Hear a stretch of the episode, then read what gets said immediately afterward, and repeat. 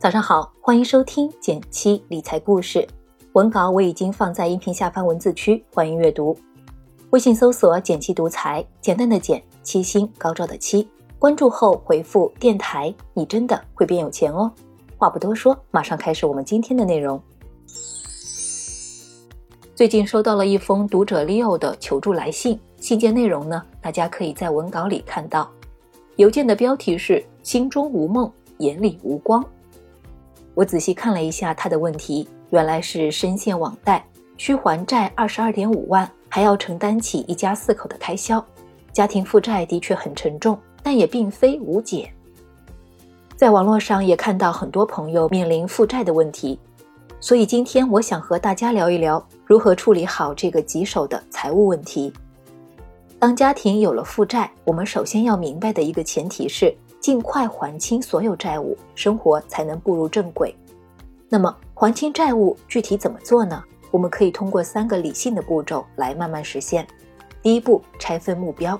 我们来看看 Leo 的情况，总负债是二十二点五万元，月收入是一万四，月支出是一万三千九到一万六千二。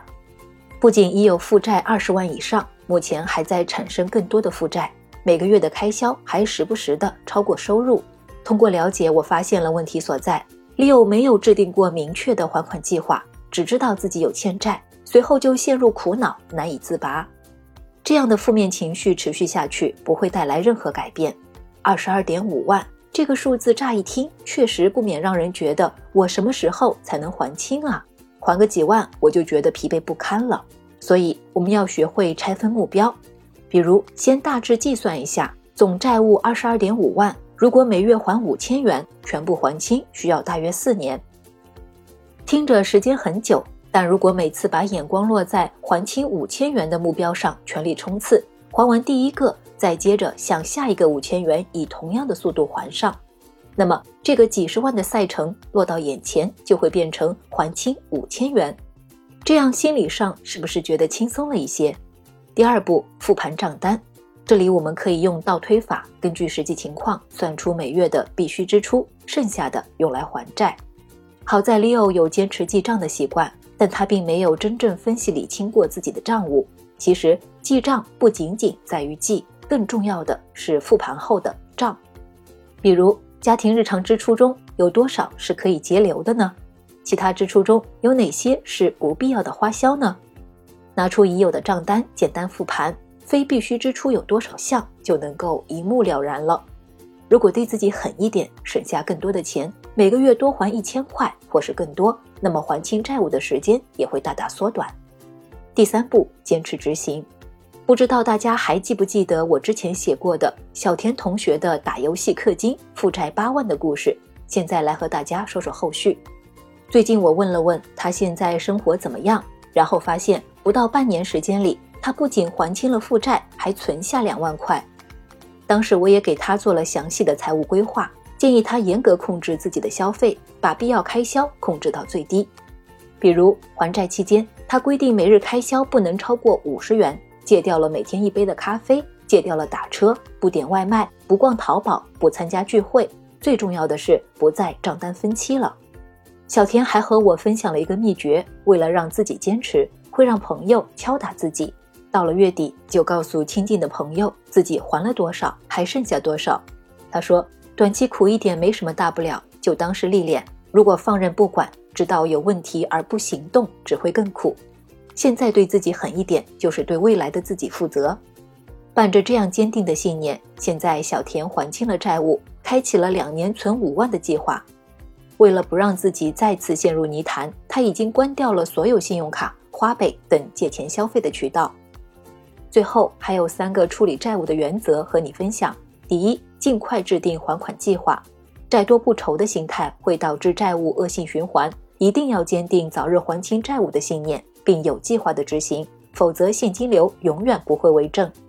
第二，学会拆解债务，以大化小。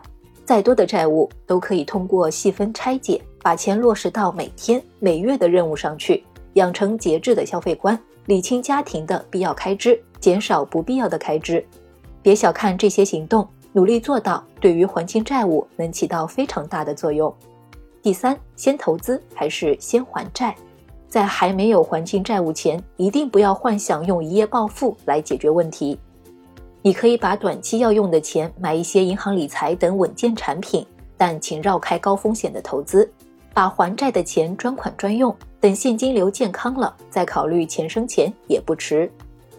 最后，我还想和大家说几句心里话：如果你也像 Leo 一样有这样的财务问题，现在也正在辛苦还债，请试着和家人多多沟通，共度难关，风雨同舟，也是一段宝贵的经历。韩剧《请回答一九八八》里。陈德善爸爸遇到了严重的债务问题，一家人被迫住在半地下室，过着拮据的生活。但即便是这样，三个小孩还是得到了无尽的爱，互相理解，彼此扶持，一家人齐心协力还债，最后迎来温暖的大结局。像 Leo 愿意写信来求助，其实就已经迈出了重要一步，说明他愿意正视并攻克生活中的难题。希望你在还债的时候，也能善待自己和家人。安排一些不需要什么花销，却能促进彼此成长和感情的家庭活动，比如一起阅读、聊天、运动。祝你早日重新找回那个心中有梦、眼里有光的自己。好了，今天的分享就到这里了。如果觉得有启发，欢迎点赞，也欢迎分享给需要的小伙伴。新粉丝朋友，记得按照文稿开头的提示来领取福利哦。点击订阅电台，每周一到周五，简七陪你一起听故事、学理财。我们明天见，拜拜。